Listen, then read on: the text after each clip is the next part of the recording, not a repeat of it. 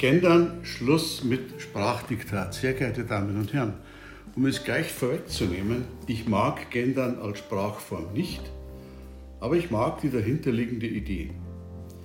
Gendern ist nach meinem Empfinden eine ideologisch motivierte Sprachverformung, womit ich nicht das eigentliche Ziel diskreditieren möchte. Ich halte es für problematisch, dass uns eine Gruppe von Politikern, Ministerialbeamten, Medienvertretern und Kulturschaffenden eine Sprache aufzwingen möchte, die nicht der deutschen Sprache gerecht wird und auch nicht im Regelwerk der deutschen Sprache aufgenommen worden ist auch wenn mittlerweile Bestrebungen laufen, Märchen und alte Romane beispielsweise zu gendern. Ein Genderbeispiel. 54% der Polizistinnen sind Polizistinnen. Verstehen Sie das? Vermutlich nur, wenn Sie sehr genau hinhören. Menschen, deren Muttersprache nicht Deutsch ist oder Menschen, die sich mit der ohnehin nicht ganz einfachen deutschen Sprache schwer tun, erweisen wir hiermit keinen Gefallen.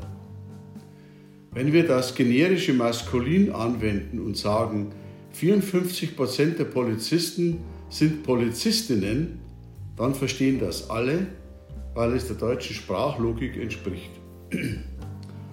Grundsätzlich bezweifle ich, ob alle, die gendern, das so meinen, wie sie es sprachlich bzw. angeblich politisch korrekt ausdrücken.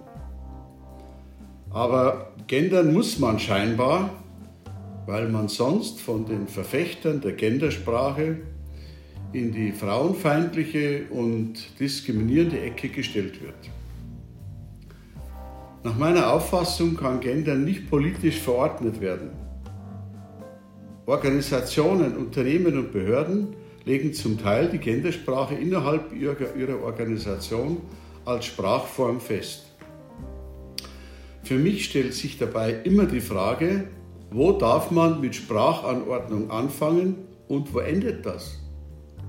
Das ist interpretationsfähig und je nach politischer bzw. ideologischer Motivation sehr dehnbar. Deshalb ist für mich dies ein brandgefährlicher Eingriff, weil dies ein massiver Eingriff in das allgemeine Persönlichkeitsrecht und die Meinungsfreiheit der Menschen darstellt. Ich halte es auch für einen Irrglauben zu meinen, dass von Staatswegen eine Sprache angeordnet werden kann, mit der dann anderes Denken erreicht werden soll. Deshalb sollte der Staat und alle anderen Institutionen beim Zwang zu künstlicher Sprache zurückhaltend sein. Ich möchte aber noch auf einen ganz anderen Aspekt aufmerksam machen, der bisher in der öffentlichen Diskussion keinen Platz hatte. Wie geht es eigentlich den schwerhörigen Menschen mit der Gendersprache? Man könnte das als Randproblem alter Menschen abtun, weshalb es bedeutungslos ist. Die Zahlen drücken aber etwas anderes aus. Laut einer Studie des Deutschen Schwerhörigenbundes sind 19 Prozent der deutschen Bevölkerung über 14 Jahre hörbeeinträchtigt. Von den über 65-jährigen Menschen jede zweite Person. Bei einer Bevölkerungszahl von angenommenen ca. 70 Millionen des betreffenden Personenkreises wären nach dieser Studie 13,3 Millionen Bürgerinnen und Bürger von Schwerhörigkeit betroffen. Schwierige Menschen können Sprache wesentlich schlechter verstehen und schon gar nicht Nuancen, wie zum Beispiel einen gesprochenen Doppelpunkt wie bei Bürgerinnen. Auch hier ist die politisch geprägte Ideologie scheinbar wichtiger als die Verständlichkeit. Sprache soll einfach und leicht verständlich sein und nicht akademisch und unverständlich werden. Sprache soll auch das Kulturgut der Menschen eines Landes vermitteln, weshalb weder Gendern noch Anglizismen dort etwas zu suchen haben.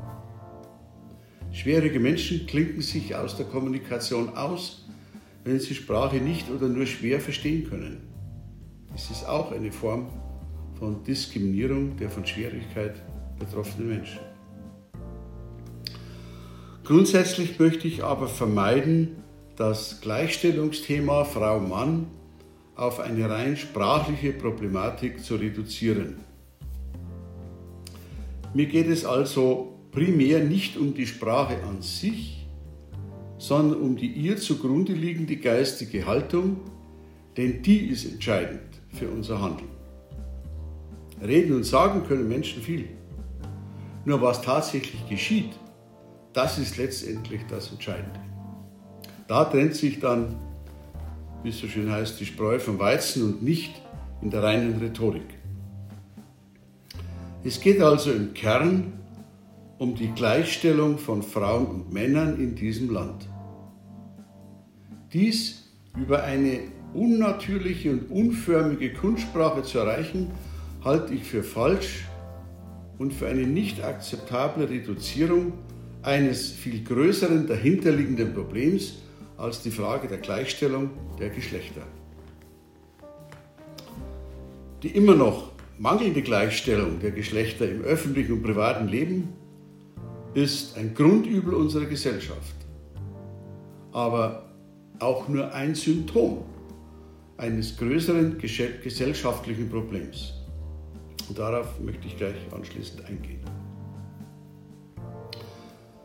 Seit meiner Ausbildung in Alfred Adlers Individualpsychologie in den Jahren 1985 bis 1990 bin ich ein leidenschaftlicher Vermittler der Individualpsychologie geworden und vor allem deren Haltung.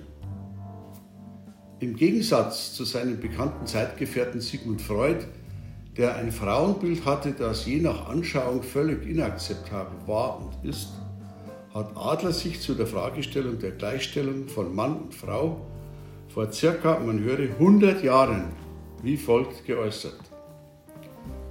Ich zitiere Adler.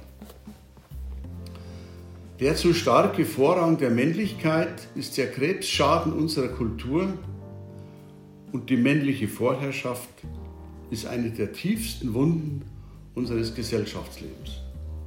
Zitat Ende. Zu meinem tiefsten Bedauern hat sich das freudianische Frauenbild, das er zwar nicht erfunden, aber vertreten hat und einen historisch gewachsenen Zeitgeist beschrieb, bis heute in Teilen unserer Gesellschaft manifestiert. Sigmund Freud ging von der weiblichen Minderwertigkeit aus und sagte, ich zitiere jetzt, dass man dem Weib wenig Sinn für Gerechtigkeit zuerkennen muss, hängt wohl mit dem Überwiegen des Neids in ihrem Seelenleben zusammen.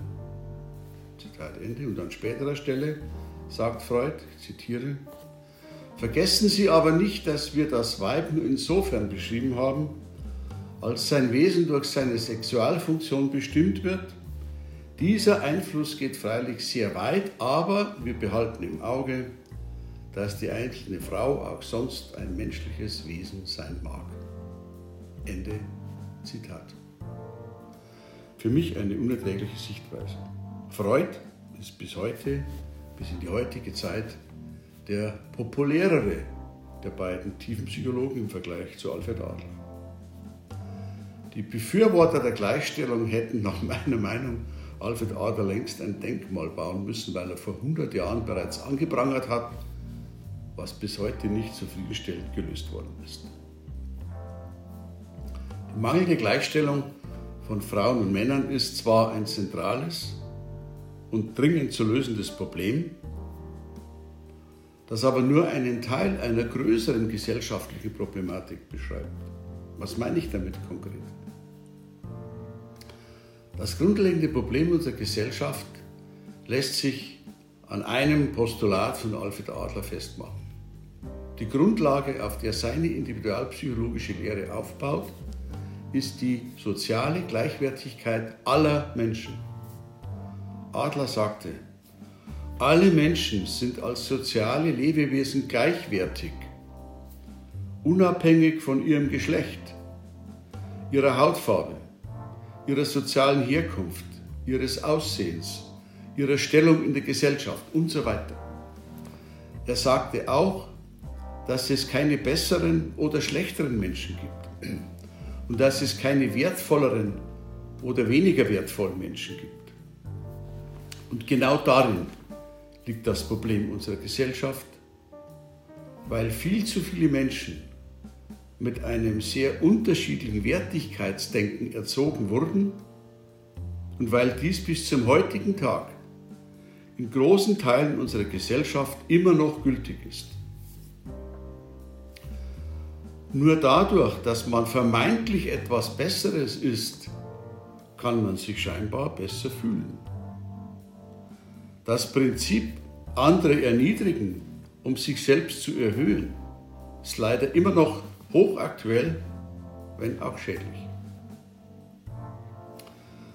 Das hat sich gesellschaftlich gezeigt an der fatalen Ungleichbehandlung von Frauen gegenüber Männern, besonders an der Geringschätzung vieler Frauen, die bereitwillig die Rolle als Mutter wahrgenommen haben, wohingegen die geldverdienenden Väter eine sozial wesentlich höhere Anerkennung erfuhren als die erziehenden Mütter.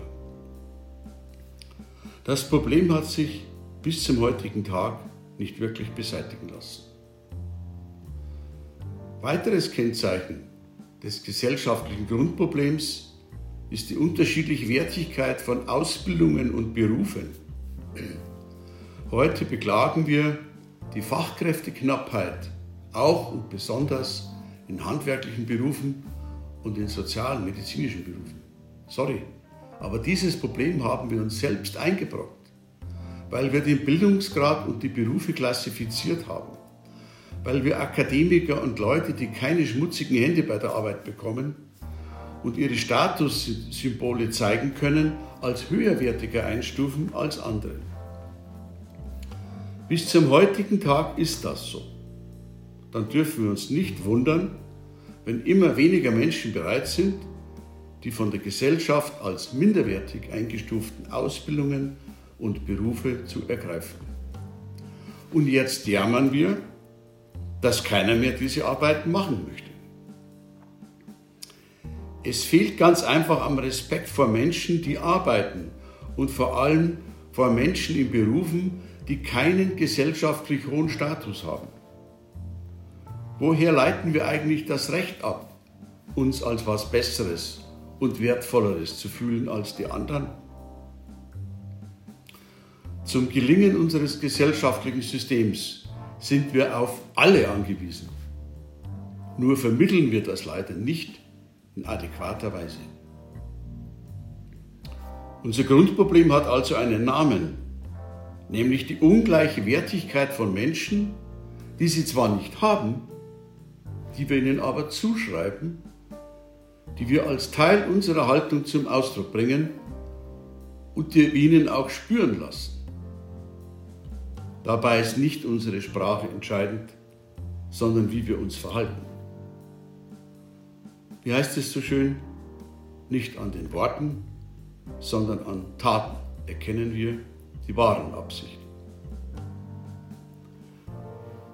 Vielen Menschen in unserer Gesellschaft mangelt es an dem Gefühl der Zugehörigkeit zu unserer Gemeinschaft, weil wir ihnen nicht das Gefühl ermöglichen, sich als vollwertige und akzeptierte Mitglieder dieser Gemeinschaft zu fühlen, das aber alle bräuchten, um sich seelisch, psychisch gesund geborgen und aufgehoben zu fühlen. Und mit genau diesem Gedanken gehe ich weit über das Gendern und die damit verbundene Zielsetzung hinaus. Die immer noch völlig unzureichende Gleichstellung von Frauen gegenüber Männern ist nur ein Symptom von vielen anderen Symptomen, die zum Ausdruck bringen, dass unsere Gesellschaft ein tiefsitzendes Problem hat, das fast schon genetische Züge hat. Daran sollten wir arbeiten. Ausprägung des Gemeinschaftsgefühls eines Menschen bestimmt den Grad seiner seelischen und psychischen Gesundheit. Erkennen lässt sich die Ausprägung des Gemeinschaftsgefühls eines Menschen nach meiner individualpsychologischen Auffassung daran, ob sich Menschen verantwortlich gegenüber dieser Gemeinschaft verhalten und das schließt übrigens auch die Verantwortung für die Umwelt und für den Kosmos mit ein. Wer sich also einer Gemeinschaft voll zugehörig fühlt und sich als Teil dieser Gemeinschaft fühlt, wird sich auch so verhalten und wird alles versuchen zu vermeiden, was dieser Gemeinschaft schadet. Wir brauchen deshalb mehr wirklich geliebte Toleranz, Respekt, Wertschätzung und Verantwortungsbewusstsein anstatt politisches oder rhetorisches Geschwafel oder Sprachverhunzung durch Gendern. Bei uns in Bayern gilt das Motto Leben und Leben lassen. Lassen wir doch alle Menschen so sprechen, wie es ihnen entspricht, aber natürlich getragen von Respekt, Anstand und Wertschätzung, auch gegenüber Andersartigkeit. Und unterlassen wir es, außerhalb der deutschen Grammatik und Sprachregelung Sprachvorschriften zu erlassen, die offensichtlich scheinbar von einem Großteil der Bevölkerung abgelehnt werden. Sprachanordnungen haben nach meiner Überzeugung wenig mit Demokratie zu tun. Ich bedanke mich sehr für Ihre Aufmerksamkeit. Ihr Rudolf Meindl.